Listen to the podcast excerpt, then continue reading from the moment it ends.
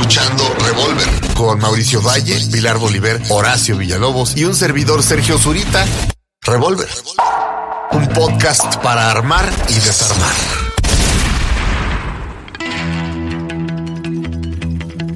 Hola, ¿qué tal? Bienvenidos a nuestro nuevo episodio de Revolver y hoy sí vamos a hablar de los temas que dejamos este, pendientes la semana pasada porque, pues aunque no lo crean, aunque el horario es flexible aquí, pues también tenemos que terminar en algún momento dado porque pues la cabina también tiene sus horarios, ¿verdad? Vamos a hablar ahora sí de depresión, de sectas y modas alimenticias. ¿Quieren comenzar por las sectas que tan de moda están ahora? No, siempre han estado de moda. Bueno, no, es perdón. La primera gran secta es el cristianismo. Bueno, no, no, no. Jesús de Nazaret. Tienes razón. Dije culo. No. Tan visibles. Tan visibles. Ya no están tan secretas debido a la tecnología. Este, ¿quién quisiera arrancar para hablar de este tema? Bueno, mira, yo creo que la... la... A ver, ¿qué es una secta? Ahí les va. Ah. Organización generalmente religiosa que se aparta de las doctrinas tradicionales u oficiales y toma carácter secreto para los que no pertenecen a ella, especialmente cuando se considera que es alienante o destructiva para sus seguidores. Eh, Una de las características principales de las sectas es que te piden que te alejes de tus amigos y de tu familia. Eh, otra es eh, lo que hizo Keith Ranier con la secta Nexium, que yo creo que debemos hablar de eso, por supuesto. Sí, claro. Es pedirles un colateral a, a- a sus miembros, a estas mujeres a las que marcaba como reces este hijo de la gran puta. Sí. Este les pedía un colateral, ¿qué quería decir eso? Un video de ellas cogiendo, este, alguna cosa ilegal con la cual él se las pudiera atorar, simplemente para que no revelaran lo que, lo que se impartía dentro de la secta. Este, y bueno, yo creo que el caso más aterrador de la historia no es el de Keith Ranier. Yo, eh, yo, yo, yo creo que la, la secta más aterradora de todos los tiempos debe ser eh, la familia Manson. Sí, los Charles Manson. Pero, Pero no es la por- más. pues no es la que más ha matado gente, no es la que más daño David ha hecho. Koresh. O sea, no, bueno, los narcosatánicos. la de- satánica, nada más. la eh, satánica. Quítale el narco y la- empezando por la satánica. Pero, o sea, ahí sí, o sea, son, bueno, hay sectas, o sea, ahorita pues yo tengo una lista de cinco, pero que han matado 600 y, o sea, estos los satánicos servían gente, los de aquí de- ¿no? del norte. Sí. O sea, esa es como posiblemente la que más, la que volvió tal vez medio cool la imagen del asesino. Ajá. Porque le hicieron su musiquita, le La de hicieron Manson. Ajá. Sí. ¿no? Le hicieron inmediatamente documentales, lo volvieron famoso, tuvo muchos seguidores después, hubo mucha nota y las otras simplemente han sido más aterradoras, pero menos publicitadas tal vez. Bueno, también está una muy importante que es cuando el suicidio colectivo en la Guyana La- francesa. Padre Jones, ¿no? Exactamente. La, la orden, el orden del templo solar, Exactamente. Las puertas del cielo, los aún Shinrikyo y eh, el culto apocalíptico de Rusia. O sea, porque a mí lo que me pasa es que estos suicidios masivos, bueno, ahí está contenido, ¿no? Pero los, los, ¿cómo se llamaba este tipo? De los de Matamores, los del culto de, culto de sacrificio humano. Eh, De Adolfo de Jesús Constanzo, ¿no? Ajá. Este narco que, que mataban a la gente, la sacrificaban, porque pensaban que los hacían, los protegían en, en- en el, en el tráfico de drogas, que Ajá. no iban a, a morir, que, la, que los protegían de las balas, y pues no fue así. Pero cuánta gente se reventaron en el camino. O sea, Manson es un bebé a comparación de eso en cantidad de muertes. Está, bueno, la, Sí. la, la cienciología. Es que es exacto. Hay como muchas variables de todo esto. La cienciología sí es una. La cienciología creo que también tiene un, un detonador que es el paso de Hubbard a David Mis- Miscavige, que es el actual, no sé, Líder. líder gobernante, Ajá. lo que sea, de, de- de- de las- de la religión, creencias, secta, filosofía, estructura. Este, y este tipo es el que vuelve a ese grupo más sectario y el que empieza a, a- a hacer todas estas cosas que tenemos ahora en los documentales como Going Clear. De todas hay documentales. Es lo interesante de esto Sí. es que todo lo que vamos a hablar hay por lo menos un muy buen documental y para mí O una película, ¿eh? ajá, Going Clear es para mí la película de la ciencia. A ver, aquí hay una pregunta. ¿Por qué la gente se mete a una secta? Por angustia, por depresión, por problemas existenciales. Yo creo que ese es así como el caldo de cultivo que todos estos mesías, profetas, todos estos que se embisten de esto, de este tipo de seres que prometen una vida mejor o una vida mejor aquí en la tierra o mejor en el más allá. Creo que tú eres caldo de cultivo cuando estás en estas circunstancias, con problemas existenciales y, depres y depresivos. Y también por poder. Eh, no, por poder, por poder el, el arma, líder. por poder el líder El arma líder, ¿no? El Mesías, el No, pero también te ofrecen poder. Y Te, te ofrecen volverte un ser poderoso. no, te, te ofrece como un control sobre tu vida, ¿no? No, porque depende, o sea, depende de las estructuras. Por ejemplo, la orden del templo solar que viene de todos estos templarios, de Aleister Crowley, viene esa estructura, lo que pensaba que iban a hacer es lograr la unión de todas las iglesias y la transformación de la humanidad. Ajá. Y pues, sus sacrificios, el primer sacrificio fue una niña de tres meses a, a- a cuchillazos por, ¿cómo se llama? Bueno, de palos, tacas, ¿no? Porque era el- el- el- el- pensaba este hombre, Joseph D. Mambro, que era el anticristo, y de ahí se van a cosas, a muertes masivas de 30, 40 personas, baleadas, acuchilladas, o sea... Y todo surge de y- este todo- rollo cristiano, ¿no, Mauricio? Sí. O sea, que es un, un- el hijo de Dios que baja a la tierra para Ajá. guiar a sus huestes, ¿no? Entonces, es, creo que de ahí es, a fin de cuentas, la primera gran secta, que es la de Nazarenos, Cristo de Nazaret, obviamente, y de ahí empieza, porque esta, el cristianismo se desprende del judaísmo y entonces se hace, es primero pequeño y luego se va masificando. Ahora, aquí lo que tienes cuando ya se vuelven horrendas es cuando viene el coco wash, cuando viene todo el control de tu vida, de tu dinero y de todo lo que eres para servir a ese, a ese ente que detenta el poder. Sí, ahora no, no. Pero, pero eso es determinado, o sea, eso hace de las sectas sectas, lo que acabas de decir. O sea, si no pueden ser este clubs de amigos. Logias, hermandades, cofradías. Hasta la ley en México marca la diferencia entre una religión y una secta. Sí, Sí. claro. ¿Y qué es cuál? ¿La puedes, la puedes decir? Creo que, bueno, En mi, en mi- en mi opinión puede ser este la cantidad de gente. No, son los No, fines No, oscuros y no, no, secretos. no. Y también, y no, tiene que ver también con eh, ciertos documentos Sí. que tiene que entregar la organización frente al Estado. Sí. Es muy sencillo, ¿eh? Hacer Así una tal religión. cual, ¿eh? Es decir, yo hablo sencillo. jurídicamente- Yo un proceso de hacer una religión. Pero nada más una cosa, es- esto tiene que ver con temas jurídicos, no con temas conceptuales. ¿eh? Sí.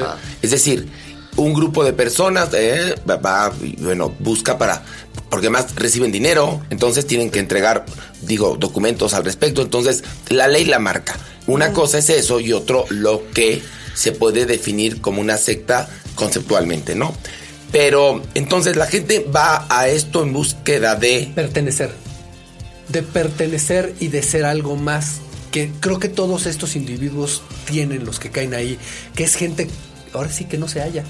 O sea, Ajá. que no, que no cabe aquí, que no cabe acá. Llegas a un lugar donde te ven frágil, donde hay esa Ah, no, donde te pueden jalar y pueden tomar ¿eh? tu, ajá, y ahí te agarran y ya no sales, ¿no? Porque si hay algo que le dan a esa gente, o sea, que es una estructura, ¿no? O sea, los hacen operar de una manera en la que ellos no lograban operar en la vida, los hacen sentir separarse de algo, aunque sea el infierno, pero los meten ahí y eso esa gente no la tenía. Yo no sé si la Gurumay, por ejemplo, a mí yo creo que es- una pequeña anécdota.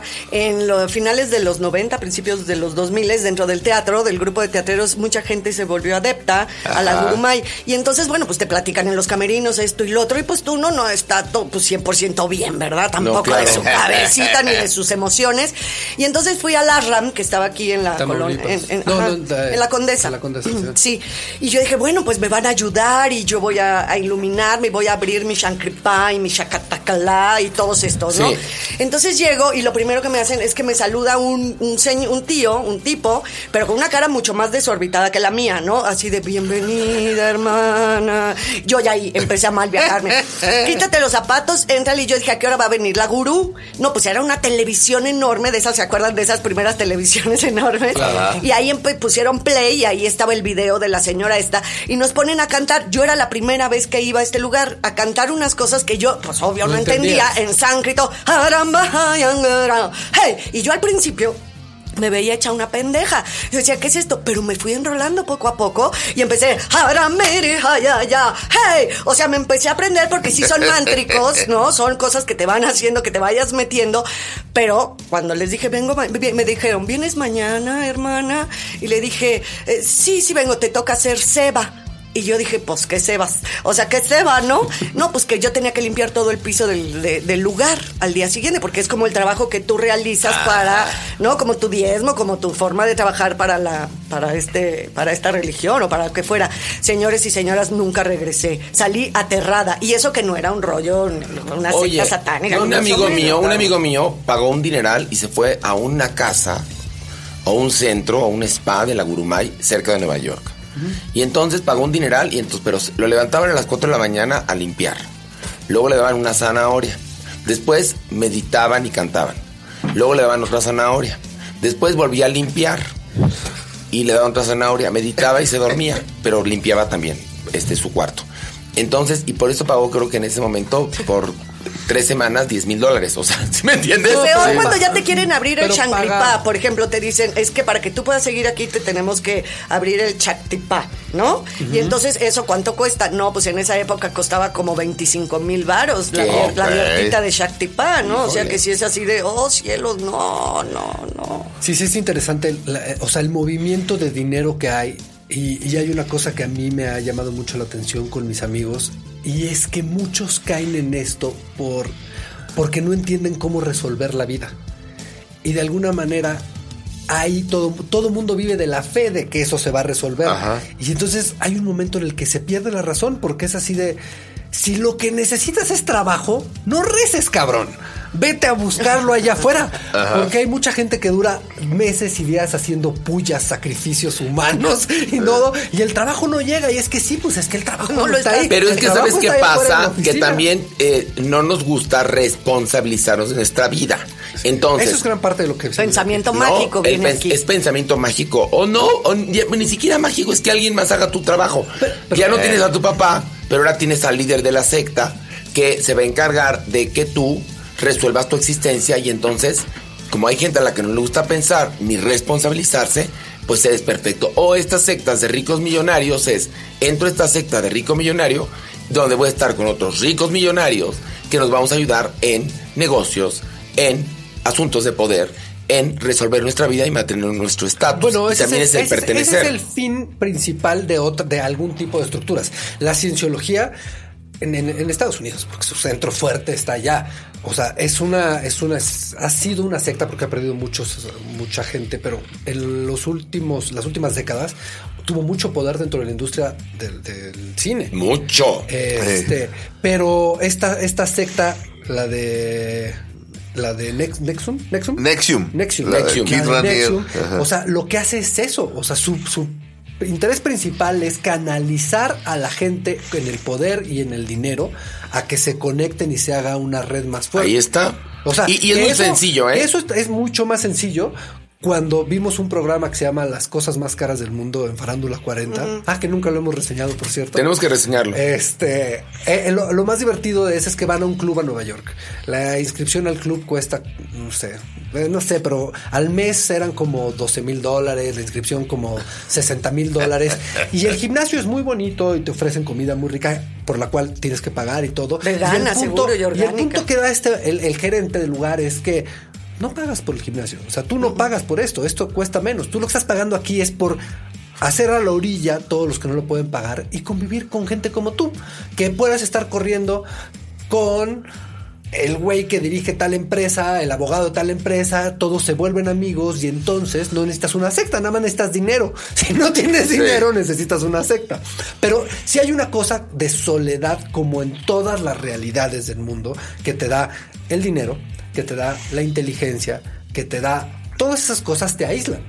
Y estas estructuras de pronto se, se aprovechan de eso, ¿no? Sí, hay, hay- hay un, hay un eh, monólogo teatral muy interesante que hace en, en- en la masterclass de Kevin Spacey, en masterclass.com, pasa una chava a hacer su monólogo y el monólogo empieza diciendo, él me dijo que yo era una puta y entonces este me aventó no sé qué, y te das cuenta que está hablando de su padrastro o papá, no estás del todo seguro, pero la mamá se pone del lado del, pa- de- del padrastro y esta mujer, este, esta jovencita, sale corriendo, o sea, decide no volver a casa nunca, y dice, corrí, y corrí, y corrí, hasta Venice Beach, y dice, y de pronto se acercó él, nunca me había visto en mi vida, este, pero se acercó y me dijo, te acabas de pelear con tus padres, ¿verdad? Te acabas de, de- o sea, no tienes casa. Y sí, Charles Manson tenía razón. ¿Me entiendes? Este, esa, esas, esa, esa clase de jovencitas son carne de cañón para, para, para estos locos. Estos cabrones, ninguno de ellos, o sea, los podemos acusar de todo menos de pendejos. Son inteligentísimos, son gente que sabe leer a la gente, son gente que sabe a quién pedirle que vaya. O sea, Charles Manson no le dijo a cualquiera de sus, de sus discípulas, vayan y maten a Sharon Tate. Le dijo a las que sabía que iban a ir a matar a Sharon Tate. Son, son gente increíblemente hábil. Y ese- es- eso es, eso es, eso es, eso es ley. O sea, no, no. Y no- se sienten superiores, tocados, sí, Ah, claro. tocados por la mano del Supremo, yo creo, ¿no? Como hijos de Dios. Por supuesto. Y, y bueno, hay, hay, hay, este, hay eh, gente que tiene prácticas, eh, que, que tiene prácticas de, como de secta en, en, en el teatro. ¿No? Hay gente que... hay- eh, Bueno, sí, claro, sí, claro. sí, sí, sí, sí. Bueno, hasta en las en los negocios de multinivel. Sí. En serio, ¿eh? Pero en el teatro, pues por lo menos hay este. Hay. Por lo menos hay una escuela en la que vives ahí y en la que te hacen creer que el, que el, ma- el director es todopoderoso. Sí. Y, y te, te hacen este, las típicas cosas que hacen en el. En el eh, en las sectas, este, cosas como interrupción de sueño. De pronto, a- a- a- más o menos a la hora en las que estás en el sueño más eh, profundo, que son alrededor de las 3 y cacho de la mañana, llegan y despiertan a los alumnos a madrazos y este y ahí les dicen cosas. Y pues a- así acabas Y obedeciendo. se supone que todo esto es para desarticular tus emociones, desarticularte a ti, que puedas, pues ahora sí que personificar, per- valga la redundancia, personajes. Eh, O sea, es como quítate toda tu personalidad, no seas nadie para que puedas hacer un personaje, para que te puedas volver la otra persona. A mí me parece eso terrible, Sergio, la verdad. Sí, lo sabemos que existe y hay alguien que se, pues, que se convierte como el gurú, como el líder, como el, el Sí. todopoderoso y les cuesta un trabajito después de que salen de estas, de estos lugares sacarse toda esta mierda de la cabeza. Si es que salen, si es que salen, Ahora, pero estas prácticas. todas son dañinas. Absoluto, por definición. Todas las sectas. Yo creo que sí. Por definición. Fíjate que yo creo, sí, por definición sí, pero hay una cosa muy interesante, que hay muchas réplicas en estas estructuras que no llegan a tener la potencia, ni la fuerza, ni, la, ni, ni nada. Es- es- a, lo, ¿A qué voy con esto? Eh, la cienciología, que es como una cosa muy actual y muy grande, ¿no? En los Estados Unidos, a ellos les interesa el dinero del mundo. Pero Sí. a ellos les interesa el poder que les da la industria y figuras como Tom Cruise, o Travolta. Entonces, a, esos, a esa gente es a la que quieren tener ahí.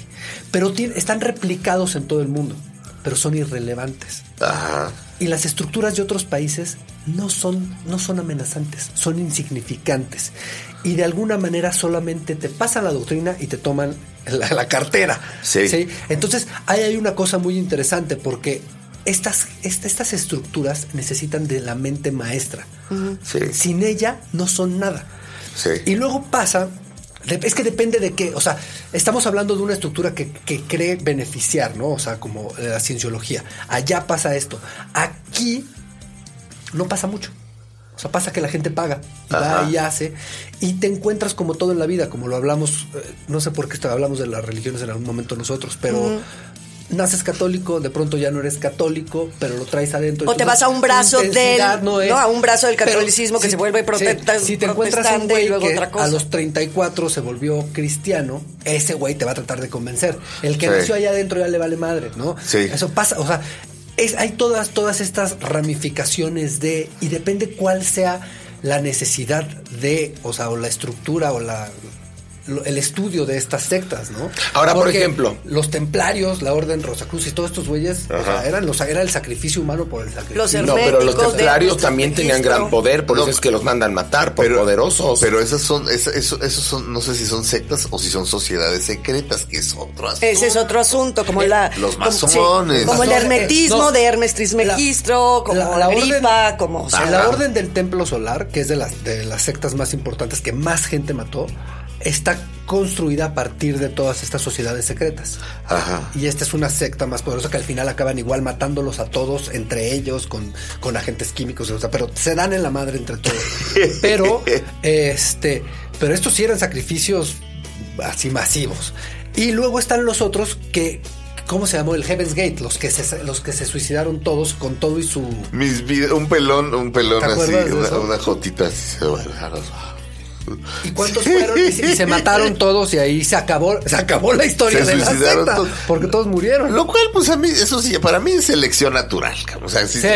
si le si creen a ahí ese- es porque te acomodaba. Si le creen a ese pendejo y se matan todos porque va a venir el alien, perfecto, muéranse todos. Está bien. Ándale, que aparte de lo religioso tiene también mucho que ver con lo de extraterrestres, los reptilianos, todo este rollo que también hemos tocado en Bueno, algún hay una secta que por lo menos así está considerada jurídicamente en nuestro país, pare de sufrir. Ajá, Sí. claro. Pare de sufrir. Pero Ahí está. por supuesto. Miren, ¿y qué ha pasado además? Estos son, digamos, una ramificación de lo que viene siendo, como diría en nuestro país, el cristianismo. Ajá. Porque, a ver, a partir de que eh, ocurre todo lo de Lutero y todo esto, se funda la iglesia protestante. Y todas estas que vienen de ahí son las que están, digamos, en contra de la iglesia católica establecida que conocemos.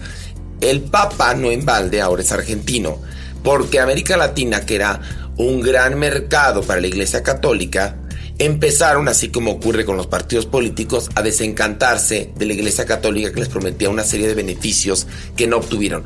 Que los cristianos también se los prometieron, pero después, entonces, como estaban hartos muchos católicos de lo que pasaba en la iglesia católica, los más leídos, pues en contra de los abusos de los sacerdotes y de los seminaristas, en contra de menores.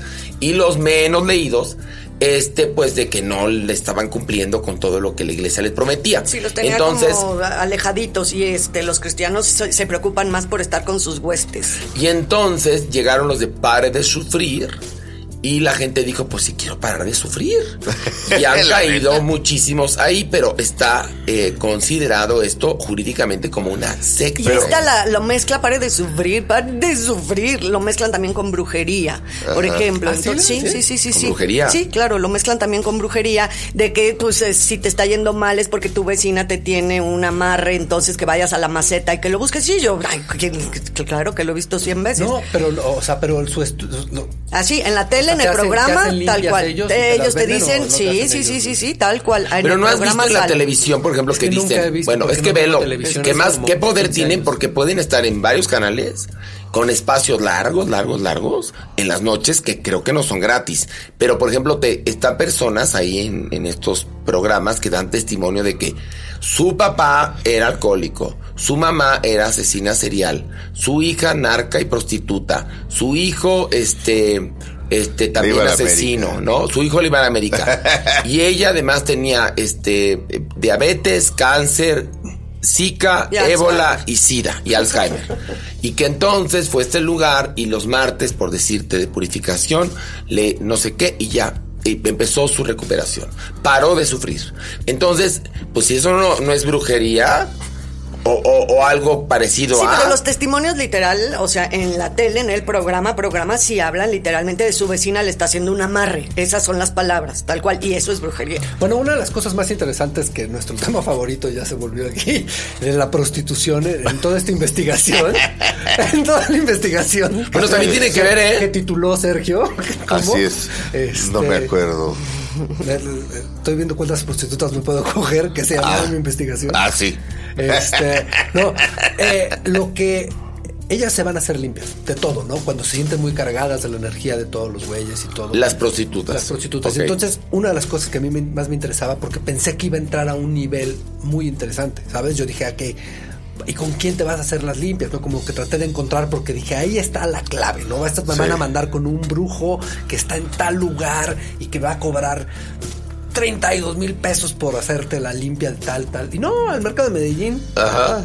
Entonces, bueno, pues ya. Sonora Se, es se el acabó más mi famoso. investigación muy rápido porque pensé que, que, que había algo más interesante y no había mucho. O sea, No, no. Nada más el Bueno, pero el asunto es que el- entonces una secta te lleva al despeñadero. La, sí, la secta sí. Bueno, ya estás en el despeñadero. Fíjate, pare de Es sufrir. verdad, es verdad, sí. Espérame, pare de sufrir. ¿A qué hora la pasan, güey? La pasan a la hora Más de, la de que la depresión está a tope. en la depresión está a tope y precisamente así de, venga, pare de sufrir, venga con nosotros. Este, yo en un par de crudas es lo, lo he considerado, realmente. O sea, y luego un minuto después digo, estás pendejo, pero sí, he considerado hablar así de ayúdenme.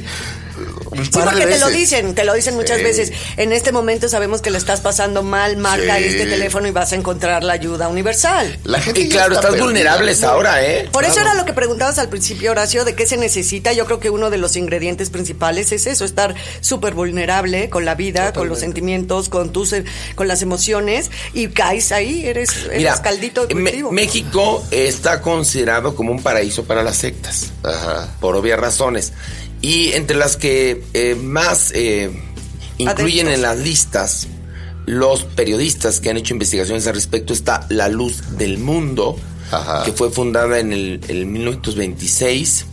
Está también, fíjense nada más, otra que acabamos de nombrar, Pare de Sufrir. Ajá. Este, y lo, hay algo que dicen que es muy interesante, que dice que eh, son unos paraísos para que se hagan de adeptos, echen raíces y ganen dinero sociedades como la mexicana. Y claro, la fe y la necesidad de las personas de creer algo, de obtener algo, Sí. de encontrar un cambio, pues son los elementos que hacen que alguien quiera este pertenecer a una a una secta. Misiones de Shaddai es otra de las sectas que Pero, en México han triunfado. Aquí entramos a un punto en el que creo que hay que dividir las cosas. Porque los pares de sufrir, todos estos que tú estás mencionando, son sectas que, eh, que, que están agarrando público cautivo. y son visibles. Exacto. Eh, Estos tipos lo que te ofrecen es que yo te voy a sacar de esta depresión y vas a ser la luz del universo, ¿no? Y te vacían tus carteras, te mantienen toda la vida pagando, te dan información en cuentagotas, que dependiendo cuánto dinero puedas ir Bueno, soltando. hasta te cogen. Y, y te pueden hasta Ah. ayudar para, para subir de trabajo, ¿sabes? O sea, para conseguir de trabajo si no tienes. O sea, esas, esa, esa red de protección Ajá. la dan. Y tenemos las otras sectas. Que ahí es donde entran los narcosatánicos y esta historia. Las oscuras, las ocultas, las que están la de. Charles Manson. ¿no? Ajá. O sea, ahí está Charles Manson, los narcosatánicos, es una de las historias más terroríficas de México, o sea, el del año 89. Bueno, ahora todo lo que va a pasar con Nexium. Pero espérate, es que estamos es- hablando de cosas, o sea, una cosa es marcar a una mujer y tenerla en control, que sí es terrible, y otra cosa es hervir 500 personas a la semana en su propia sangre. O sea, tú me dices qué nivel. No, o sea, no, no, no, porque sí, sí, una, sí. Una está Y secta tratando- va más una por te ahí. ofrece una ayuda y la otra te ofrece cosas ocultas, control de, de la mente, control de la humanidad y un poder arriba del que tienen todos los demás seres humanos. Y estas son las que son más terror. O sea, las otras son terroríficas porque te apendejan. Y estas son terroríficas porque Bueno, está pero cabrón la, a ver, la a cantidad ver, de cosas pero- que pueden hacer. Pero son sectas. Por sí. ejemplo, en esta lista también está Nexium, está obviamente la cienciología, está, como dije, para de sufrir y todas estas. Y claro, hay, bueno, hay, hay de discotecas a, discotecas, hay unas muy fresas y otras hardcore con sexo en vivo en la pista. Es decir, Sí, ¿me sí, entiendes? sí. Pero Pero- siguen siendo sectas. Pero tienen características todas. este, Exactamente. Sí, porque si hablamos, por ejemplo, el culto a la Santa Muerte, que en México obviamente existe y es muy, muy fuerte, es abierto. Ajá. O sea, es el culto satánico es diferente. El palo mayombe, vamos a poner, Sí. todo este rollo, o sea, sí tienen como estos grados diferentes y sus ritos y las formas en las que ellos llevan a cabo sus misas, sus sesiones, sus eh, su, su forma de hacer esto es muy diferente como bien está apuntando Mauricio. Oigan, y bueno, y una de las razones por las cuales alguien puede caer en una secta es la depresión. Totalmente. O sea, Por tu depresión. La gente, hay una gran diferencia entre tristeza y depresión. Enorme. eh, tristeza, tú sabes que te la provoca, ¿no? La muerte de un pariente, la pérdida de un trabajo, una traición, etcétera. Y esta es buena. La depresión.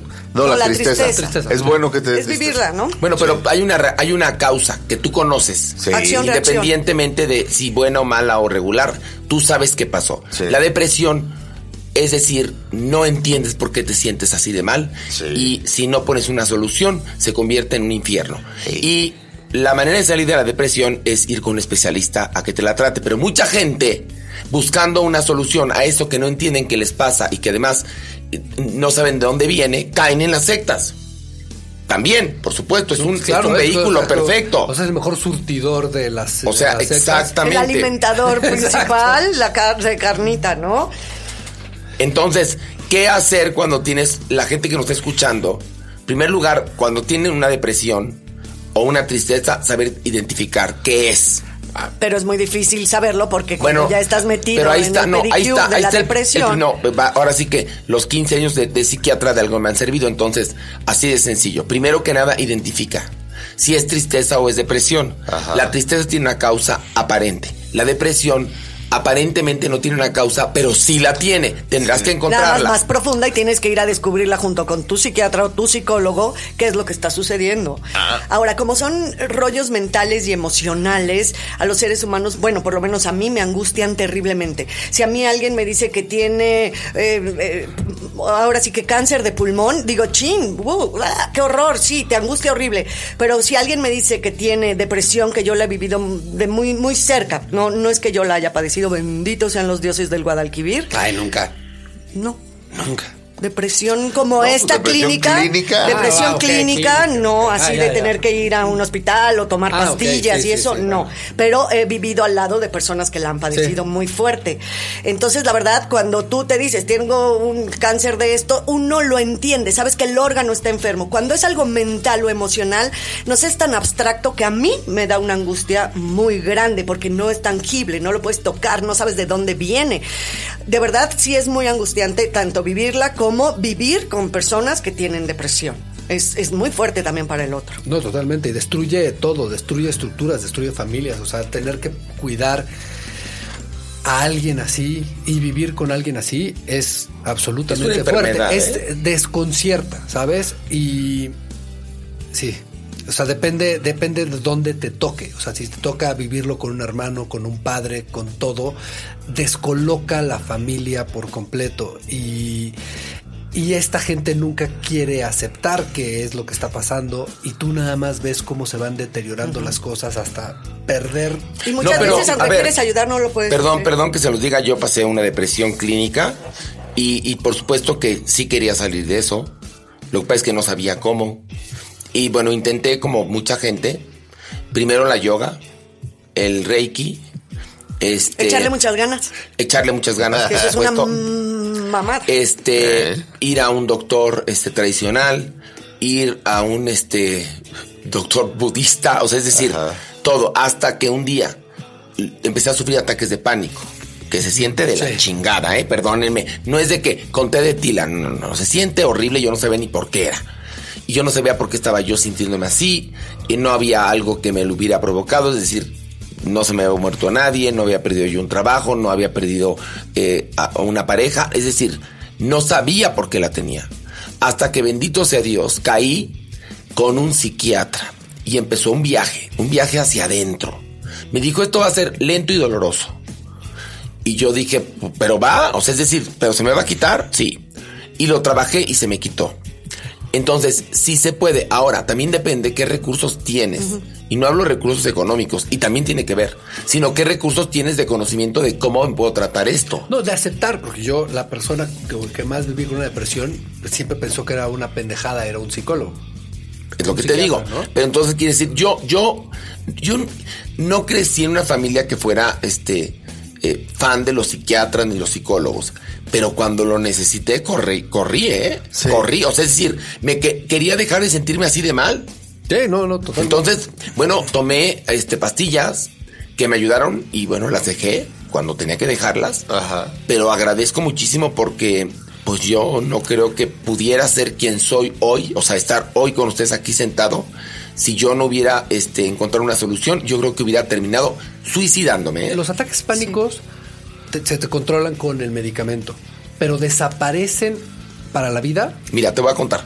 En mi caso, cuando por fin llegué a el núcleo que provocaba este problema, ayudado por el psiquiatra Aldo Suárez y por los medicamentos, jamás me volvieron a aparecer. O sea, me curé. Llegaste al numen de la cosa y Sí. se curó. Quiere decir que tenía un origen psicológico, pero para que vean que la mente genera Es cabrón. enfermedades. Y hay miedo de bueno. que vuelva a resurgir. O sea, yo creo que siempre hay como un pequeño temor de decir, "Ah, no me no, vaya pero, a volver a pero ya sé ¿no? cómo me los puedo quitar. No, ya Ay. sé, ya sé. Pero sí creo que existe ese pánico después de haber vivido algo tan fuerte. Pues me hizo madurar, me hizo eh, ser una mejor persona. No, o sea, te da carácter. Te da carácter. Puta madre, Sí, me- salir me de dio una carácter. De eso, esas salir del abismo, pues. Te construye un carácter, cabrón. Me construyó carácter. Hay un libro de, de William Styron, a cualquiera que esté interesado, que nos esté escuchando, sobre la depresión. Eh, William Styron es un gran escritor, y tiene, y- pero yo creo que su mejor libro es este, que se llama Esa visible oscuridad.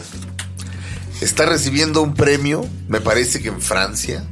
El, el- ¿Cómo se llama este premio de la, Legión de las Artes? Este, que le han dado a De Niro y a todo mundo. Este, no sé si te acuerdas, tú, Mauricio. no me acuerdo. Bueno, sí sabes qué premio Sí, me sí, sí. refiero. Bueno, le están dando creo que ese premio. Y en ese momento le viene a él, Se llama el premio de la Legión de Honor. eh, ah, debe ser, se lo dieron a María Félix también Es ese. alguna vez. Y este, y dice que él está recibiendo el premio y que voltea a la calle y que ve cómo pasan los camiones y, y- y- dice que, que siente muchas ganas de salir y aventarse enfrente de un camión para que lo atropelle. Y eso es lo único que lo consuela y lo hace que, que sea llevadera la ceremonia. La depresión llega en ese momento, Sí. lo ataca como en una película de terror, no sé si se acuerdan de la película El Ente con Barbara Hershey, No. de una especie de entidad que la viola, que Sí. ni siquiera lo puedes ver. Llega la depresión con él, lo hace, lo derrumba, no se puede levantar en semanas, este, pero es de la nada. Y en el libro es tan aterrador, se, se va. Como llegan los pájaros en la película de Hitchcock. Sí. ¿Por qué chingados llegan los pájaros? ¿Quién sabe? Y de repente se van. ¿Por qué se van? ¿Quién sabe? Y así de aterradora es, este, entonces cualquiera que esté interesado en, en- en el tema, le recomiendo Ahora, ese también- libro, Esa visible oscuridad. También les aviso, las depresiones pueden venir de muchas razones. Ajá. Algunas tienen que ver con fallas neuronales. Sí. Eh, Y falta de algunos químicos, ¿no? También en el cuerpo. Sí, y por ejemplo hay gente que le descubren las fallas neuronales y les dan los medicamentos y, y a veces son tan dañinos y tan terrible el efecto que, que tienen que hay gente que prefiere dejar de tomarlos y seguir en la depresión. Es decir, es, y es una enfermedad que tiene que ver con nuestro tiempo, con todo lo que estamos viviendo, con las vidas complicadas que nos hemos este, generado o que, o que han, han, han, han sido eh, modificadas por todo lo que pasa en el mundo, ¿no? Entonces, y el problema de tomar conciencia es que a veces, pues te estresas demasiado. El tomar conciencia de... Yo me acuerdo en la, en la Facultad de Derecho, y siempre lo cuento, que tenía un maestro de Derecho Penal que era muy simpático, que le dijo a uno, que un tarado, le dijo, usted no va a tener problemas nunca en la vida. Y el tipo le dijo, ¿por qué? Le dijo, porque no piensa. Ah, pues así lo dice Sor Juana también, ¿no? Si en lugar de saber hubiera alguna escuela donde a olvidarse aprendieran los trabajos. Pero bueno, ¿qué hacer cuando uno tiene depresión? Ir a un doctor. Pues sí. Que además también les platico, los medicamentos, algunos te caen bien, a la primera, otros tardan en caerte bien, otros nunca te caen bien, entonces, pero por eso cuando la gente se suicida por una depresión, es como si hubieran muerto de un cáncer o como si hubieran muerto de una enfermedad terminal, porque es que, es decir, los seres humanos no deberíamos de tener dolor. Yo tengo una persona, bueno, tuve una persona muy cercana que se suicidó y yo lo comprendo perfectamente. No era vida lo que él tenía. No era vida. Era una depresión provocada por daños neuronales que él no se había generado, sino que había nacido así y que un día decidió quitarse la vida porque no era vida lo que él tenía. O sea, era la cura, era la cura. ¿Sabe? Pero y no es ¿sabes que esté qué? justificando el, el suicidio, No, no, pero era no, la cura para él. Lo entiendo perfecto. Pero ¿sabes qué pasa? Si estás muy deprimido, no te puedes ni suicidar. No.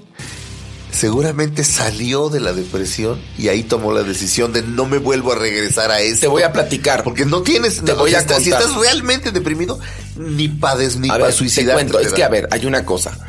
En el caso de él, es el que puede hablar perfectamente.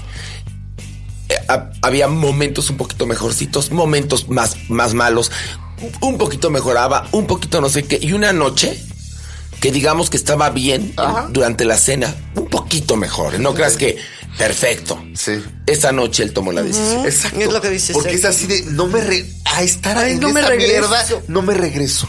Ahorita tengo, tengo la fuerza, me suicido. Imagínate el grado de, de, de, De depresión. depresión que hay. Ahora, la buena noticia es que hay una serie de medicamentos y hay, hay, hay una serie de doctores. Sí, pero también cómo llegar a ellos, Sergio. Yo te voy a contar, Sí. eh, una persona muy, muy cercana a mí eh, se puso muy mal, empezó con depresión y luego ya acabó con alucinaciones y con Sí. todo este rollo. Eh, Una noche, francamente muy mal, me hablan, voy por esta persona, ¿no? Y la trepo a mi camioneta, él ya se sentía a caballo. O sea, él ya era caballo y relinchaba y, y hacía así en la parte de atrás del carro. Y dije, ¿a dónde lo llevo en este momento que es la madrugada? Eran las 2 de la mañana. Yo muy mal, muy ecuánime, pero muy mal interiormente. Ajá. Entonces nos fuimos al Instituto Nacional de, Psica- de Psiquiatría. Entonces yo así de, esto es emergencia. O sea, esto es emergencia y ya lo revisan, lo ven. El otro estaba en una orilla, así como de película, te los, se los juro, ¿no? Sí. En una esquina gritando, viendo ya cosas y demás. Y me dicen, no, no se lo podemos este, atender ni ingresar porque está muy pasado. O sea, para el Instituto Nacional de Psiquiatría estaba muy pasado.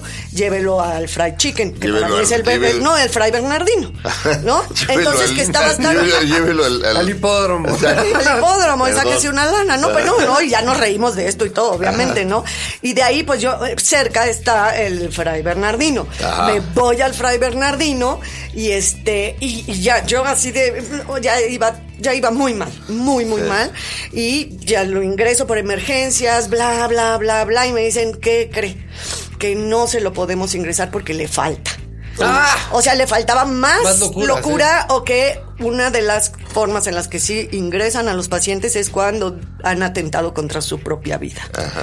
Entonces, a mí, eh, yo decía, ah, bendito Dios, en, en el Fray Bernardino lo tuvieron una noche, eso, lo que restaba de la noche, sí, con- ya con inyecciones, con medicamentos, obviamente, para bajarle, pues toda esta serie de alucinaciones, y ya me lo entregaron en la mañana y yo ya lo cuidé durante un par de meses. Bueno, pero aquí y, es. y, y va bajando ya de esa locura absoluta a, un, a una zona de depresión. ¿no? Bueno, pero hay a- algo importante. Aquí en un país como el nuestro, de, de pobreza extrema, bueno, donde hay millones de personas en pobre- pobreza extrema y que padecen estas enfermedades, ¿cómo encuentran una solución? Claro. eso ¿Quién los ayuda? Precisamente. ¿No? Bueno, Yo una, o sea, yo he tenido pocos contactos, pero todos los que he tenido con la depresión fuerte han sido con las pérdidas de los hijos.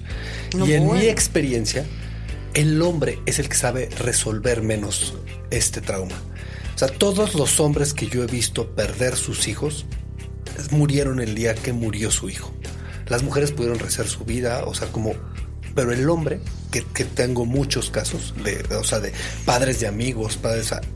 eso, el hombre, esa depresión no la sabe resolver. Las mujeres sí. El único caso que, que, que, que- ah, lo, lo tra- lo tra- lo traigo guardado, el documental de Eric Clapton de Life in 12 Hours. Ajá. Clapton es una de las personas que le supo dar muy bien la vuelta y va a volver su vida un homenaje a su hijo. Al hijo que A Con- accidentalmente Connor, ¿no? se mata de cinco- del piso 53, Cuatro, una tres, cosa así. Sí, sí. Pero Pero ahí hay un evento, como dice Horacio, ¿no? Que Sí, te es lanza eso. Y sí. cuando no, eso creo que produce una angustia Claro. muy ahora, severa. es yo, todos los padres que conozco cuyos hijos no muertos por un accidente, sino se han suicidado, Bueno, sí. ahí se murieron los dos, ¿eh? Sí. O sea, es decir, está cabrón. Pero sí, creo que lo más importante de todo esto es, es decirle a la gente que sí busque ayuda médica, porque Sí. la gente dice, un pinche psicólogo, pues que estoy loco. Este, eh, eh, lo No cual está es en la cultura del mexicano, Exacto, ¿eh? lo No, cual es una no está. ridiculez, pero eso, eso, eso, es- eso es muy importante eh, eh, rescatarlo. Yo me di cuenta cuando fui al, al psicólogo y al psiquiatra me di cuenta que en la cultura del mexicano está cultiva tu cuerpo Ajá. y cultiva tu espíritu. Pero cultiva, y tu mente la cultivas con educación. No, Sí. no, no, no, no. No, pero esto es ir a un gimnasio del cerebro. Sí. Y de las emociones. No, de hecho te vuelves un detective de tu propia, de tu propia, de, de- de- de tu propio ser, pues. Y te pone en perspectiva. Es Ah. decir, en perspectiva. Desafortunadamente el pensamiento mágico pues funciona para las telenovelas o para La Rosa de Guadalupe o para estas porquerías, pero no en la vida. En muy pocas ocasiones ocurren milagros. Perdón Sí. que te lo diga. En la mayoría de las veces es mejor tener la vida en perspectiva y ponerte en perspectiva para saber cuáles son las opciones y cómo atacar cada una de las opciones. Pero eh, es, es muy, es muy importante pedir ayuda y, y de pronto Ah, puedes, claro. puedes estar en un círculo en el que no le puedes decir a otra persona. Yo me puedo imaginar, que tal vez estoy equivocado, me puedo imaginar un barrio de, la Ciudad de México, clase media baja, y de pronto, ¿cómo explicarle a tu tía o a tu amiga lo que estás sintiendo si ni siquiera tú lo puedes explicar? Insisto, como en buscar ayuda médica, porque de pronto te puede estar pasando algo y mira, hay, hay un hay un ejemplo rápidamente. De esto hablamos el doctor Sumaya y yo alguna vez. Era un tipo al que se le muere su esposa, que era el gran amor de su vida, le da cáncer. Y entonces, este, y de- muere ella y de pronto él, eh, cada vez que se mete a bañar, le damos, eh, haz de cuenta que, que- haz de cuenta que la, que, los, este, que el agua que salía, Las gotas. eh, que las gotas de agua eran como agujas y el cabrón sentía un horror y, y de repente dice, ¿por qué? Y entonces se acordaba que se paraba muy de madrugada e iba a dejarla a ella a que le hicieran los tratamientos. Y bueno, en algún momento él no podía pasar a acompañarla a todo, entonces se tenían que despedir en ese momento y él aprovechaba para regresar a casa, bañarse, Ya. etcétera, etcétera. Y entonces se acordaba que le daba mucha tristeza dejarla solita. Este, y entonces regresaba a bañarse. Entonces cuando ella muere, él se mete a bañar y se, y se quiere morir. Y no entiende, o sea, No, le bueno. duele bañarse, ¿me entiendes? Pero el cabrón es tan inteligente que llega a esa conclusión. Pero de pronto, ahorita, ahorita puede escucharnos escuchando a una persona que, que cada vez que baja a la azotehuela se quiere suicidar y no entiende por qué. Y por O eso un- le entran a las sectas. ¿no? ¿Se cuenta? O Pues, sea, como colofón, o- la o- verdad. Sí, no, o una persona que, digamos, en este momento que nos está escuchando lo tiene todo. Ajá. Es decir, tiene trabajo, tiene salud, sus seres queridos están bien, tiene una buena red social, vive en un lugar que le agrada y está tristísimo o tristísima. Eso es bueno, inconcebible. Ahora, en cualquier nivel de la sociedad en el que nos encontremos, somos susceptibles a una depresión. Sí. Entonces, hay que pedir ayudas. Y a lo mejor las ayudas no están en tu círculo social ni en tus amistades. Piensa eso. Puede ¿eh? que no, puede que no. Te puede decir, tu mamá no, pues el té de tila o tu vecina no, fíjate que un té de boldo. No, el asunto es salir a buscarlo. La única cosa que no cura una depresión es echarle ganas. Eso. que te dicen, ah, no, tú le Bueno, tratas sí hay de que echarle ganas para ir al psiquiatra. No, sí, pero, no, no, no, pero cuando está alguien muy deprimido y tú que ya no sabes ni qué decir, ni qué platicar, ni cómo abordar la situación, échale ganas. Y a mí me dijeron, es que por más ganas que le echo, no es de voluntad, Pero, es necesito ver, ayuda. eh, necesito tanto la ayuda del psiquiatra, del psicólogo, de alguna medicina, de algo, porque si es una enfermedad, como bien lo dice. Pero, pero no hay, a veces no hay nada más que decir que échale ganas. Fíjate, desafortunadamente. ¿eh? Pero no te lo sa- juro. no es lo que te saca, porque no es volutivo estar sí, dentro pero de ¿qué una le dices a una persona que te cuenta todo ese cuadro? Uh, también los que pasamos por eso entendemos que la gente no tiene otra cosa que decirnos más que échale ganas, ¿eh? Y bueno, esto nos lleva a hablar de modas alimenticias, por fin.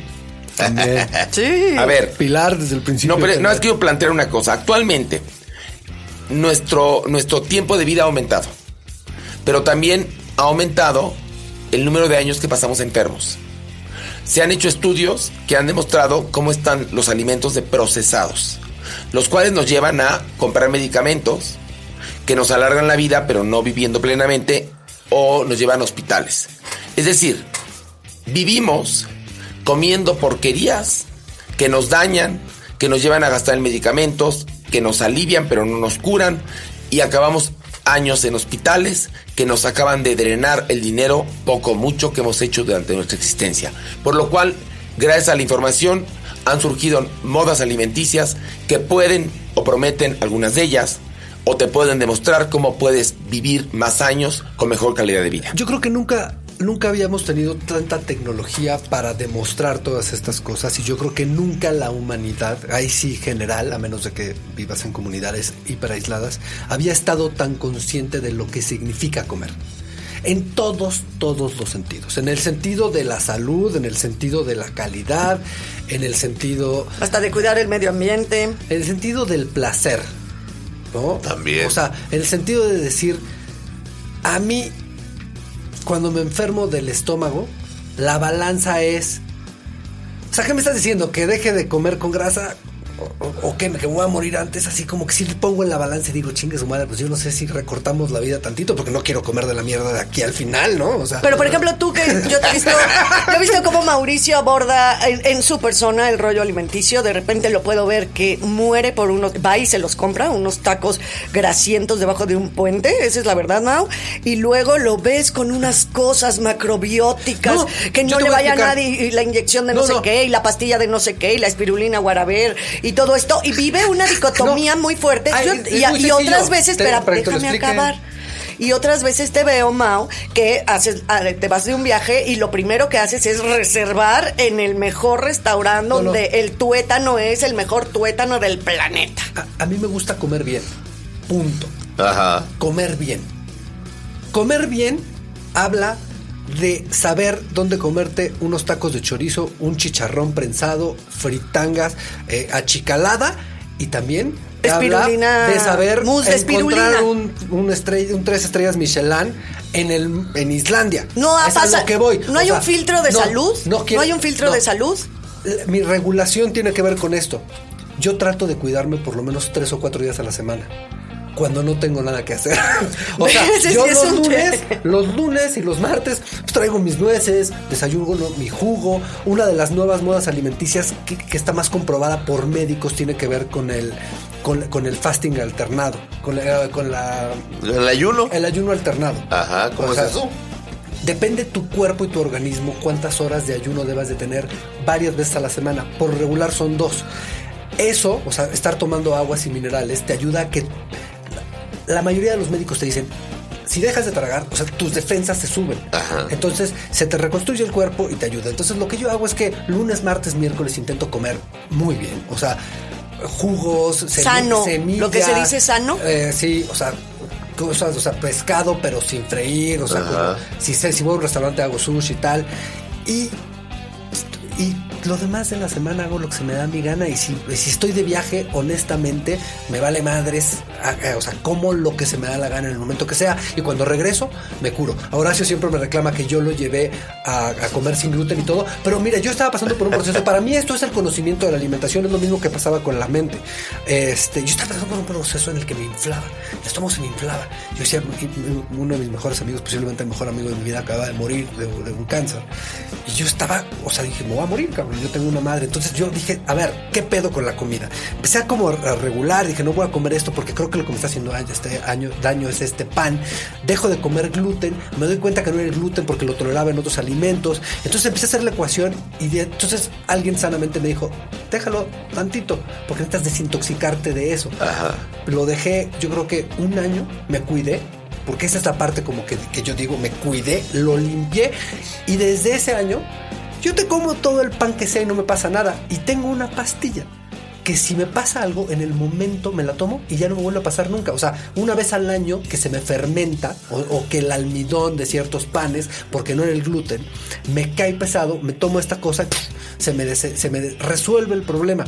Y Ya darle de lo que es demás mole de no olla. tengo problemas, ¿sabes? O sea, no Sí, tengo- pero somos lo que comemos, no acuérdate. tengo colesterol arriba, no tengo el ácido úrico arriba, sí me checo. Y me- de las cosas que más me gustan en la vida, yo me acabo de tomar la masterclass de Gordon Ramsay esta semana, es comer. Ajá. O sea, yo cocino y me puedo pasar ocho horas en una cocina cocinando. Yo mi decisión de vida la dividí entre ser chef o ser director de cine. Ajá. Entonces, ¿cómo no me va a gustar tragar? Y, o sea, y en mi casa y mis hijos están educados a comer todo. Todo. Y se sientan en todos los restaurantes conmigo y comen. Porque para mí la comida es igual de importante que la música y el cine. Para A ver, mí es súper A importante. ver, una cosa importante que no hemos anotado. ¿Por qué nunca me vio tanto énfasis en lo que comemos por una sencilla razón. Nunca habíamos sido tantos millones de habitantes en un planeta. Y nunca habíamos comido tan procesado y alterado. Es decir, no es lo mismo las verduras y las frutas que comieron nuestros abuelos a las que comemos nosotros.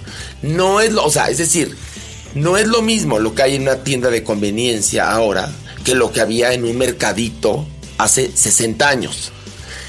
Eh, es decir, si usted agarra, en verdad, y se pone a leerlas, y no es para generar miedo, ¿eh? las etiquetas, ¿Te quieres morir? te quieres morir. ¿eh? Es decir, plomo, pero arsénico, pero, pero, pero como si es una golosina. Entonces, Mauricio me llevó a mí a comer sano. y me y ahora dejó tú ahí. comes hipersano. Me dejó ahí. conoció en un mal momento. No, me dejó ahí. Adiós, ahora. Me- pero adiós, ¿eh? Mira, a tal lo que fuimos a un, fuimos a un- Los dos teníamos el problema del estómago que se inflamaba. Fuimos a un gastroenterólogo. Entonces el gastroenterólogo le dijo a cada quien, le dijo, ¿tú te quieres curar para siempre o te quieres aliviar ahora? Yo le dije curar para siempre, Mauricio le dijo aliviarme ahora. Le dijo, ¿eh? A huevo. Lo sabía. Entonces, yo acá fui con un doctor que me llevó con una eh, ingeniera en alimentos Ajá. que me enseñó a comer. Y bueno, a partir de ahí estoy estupendo. Se me acabó lo que yo pensaba que era una gastritis. Y no, era, era que yo era celíaco. Es decir, pero además del gluten no únicamente viene en el pan, se los aviso. Por eso estoy diciendo. ah, el, yo el gluten, comer- mírate en los shampoos. No, en la salsa de, en las salsas, o sea, en, Sí, todo. en- en la salsa Maggi, en la, en la pasta, pues obviamente, pero es por eso yo, yo decía, yo no puedo ser celíaco, porque yo como todo y no me pasa nada. Y me pasaba más con un pan específico, el más rico de este país era el que más daño me hacía. Y mira, hay algo importante. Lo que sí es verdad, eso sí, independientemente del, del pensamiento mágico, de si estás en una secta donde te ayudan a meditar para limpiar tu cuerpo, somos lo que comemos. Y entonces, pues entre mejor comas, vas a vivir más tiempo mejor.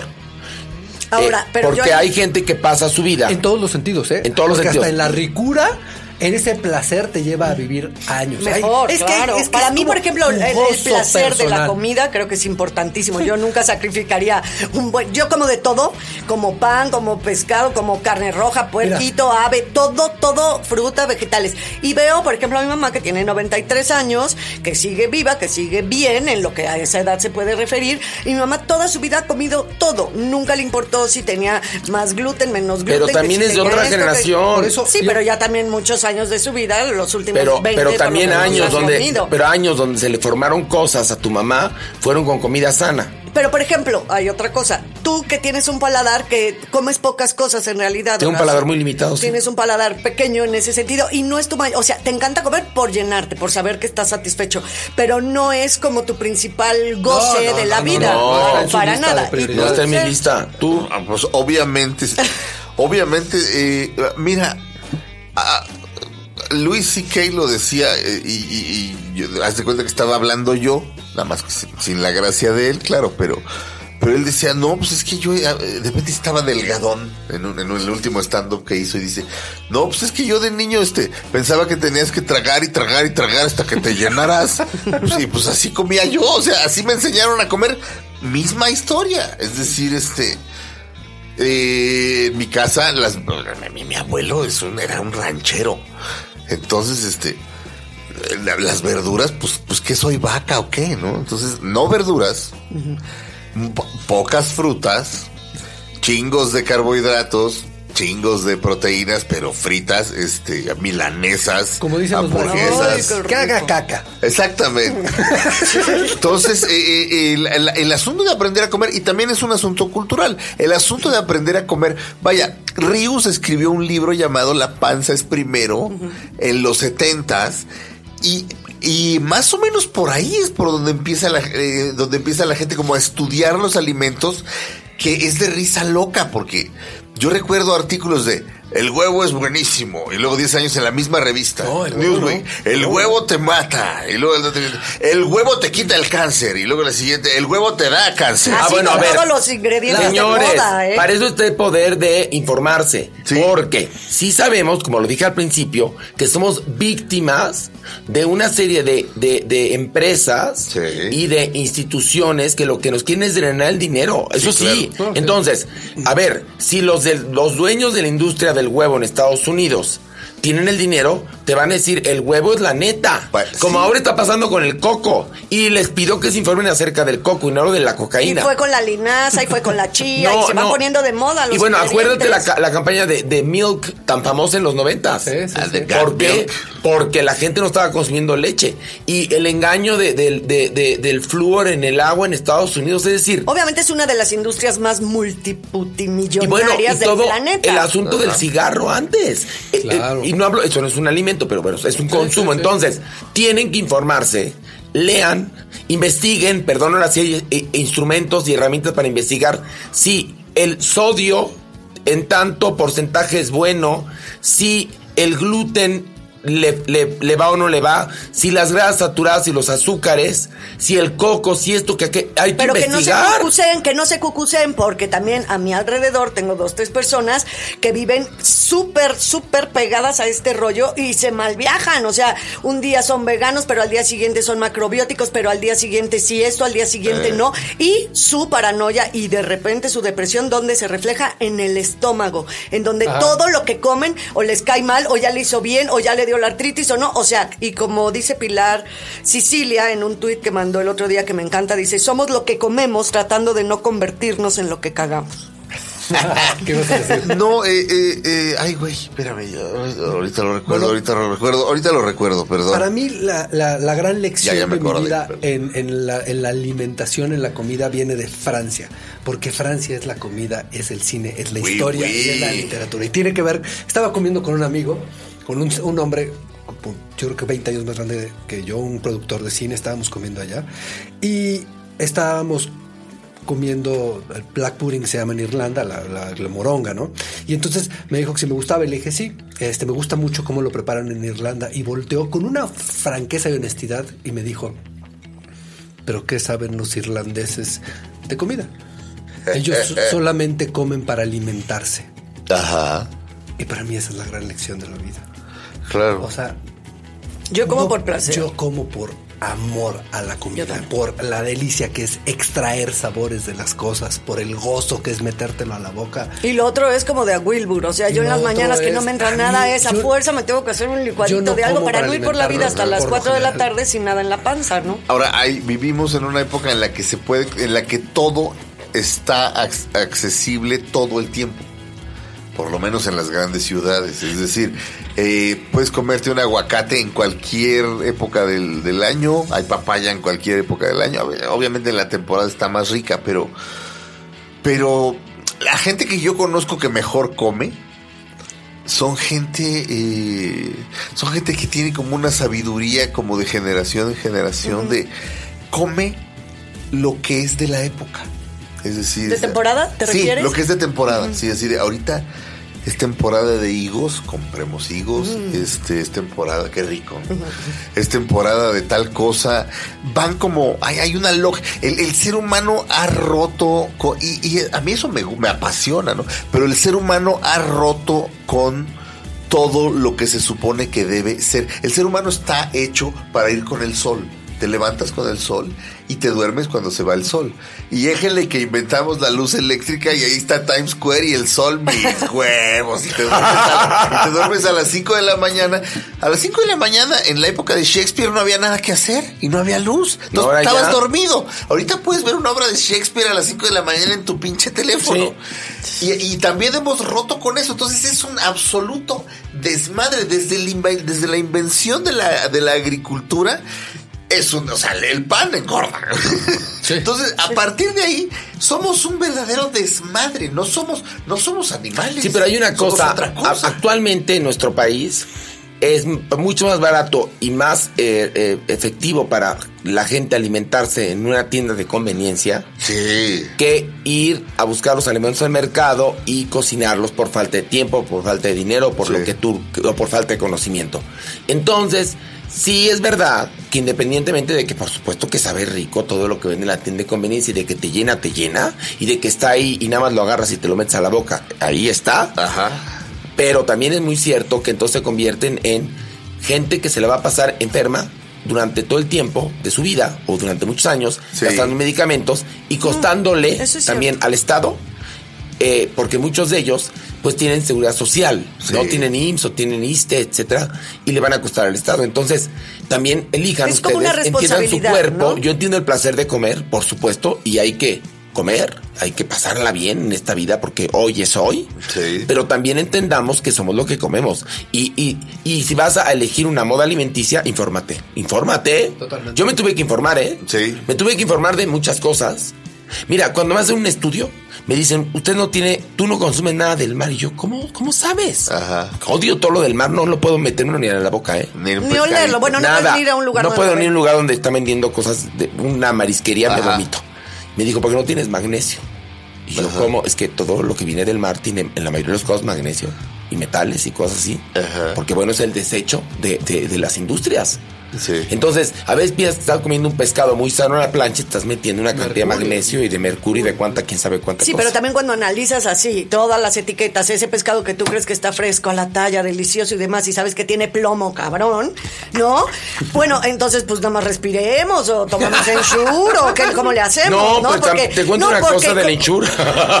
No, a lo que me re- es como, era como un Chiste. Un chistorete. En el sentido de que también, por ejemplo, si tú vives pensando qué es lo que te estás comiendo, cómo me lo estoy comiendo, estará bueno, estará fresco, tiene plomo, no tiene plomo, bla, bla, bla, bla, bla. O tiene mercurio. Mercurio, plomo, zinc, lo que tú quieras. Sí hay un momento también en que el Sí, era, era, era- no era magnesio, era mercurio, Era mer- perdón, ¿eh? sí, era y mercurio. plomo. Mercurio y plomo. Ajá. Eh, hay un momento en el que el disfrute de la comida sí se va por el caño.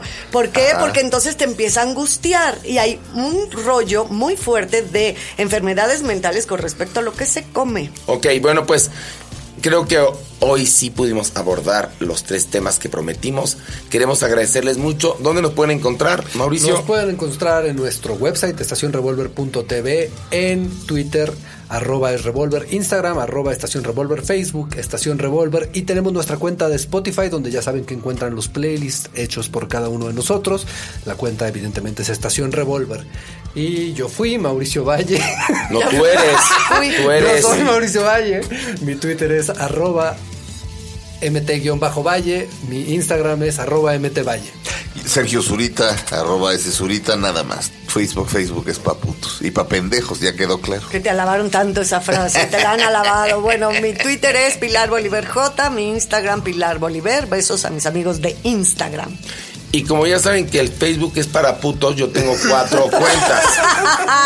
Pero bueno, es bromas. Estamos bromeando aquí todos. Tengo Twitter, tu Instagram y este, y bueno, pues nada. Este, con esto nos despedimos. Recuerden que el podcast se publica los martes. Gracias, hasta la próxima. Revolver, el podcast. Con Mauricio Valle, Pilar Bolívar, Horacio Villalobos y un servidor Sergio Zurita. Revolver. Un podcast para armar y desarmar.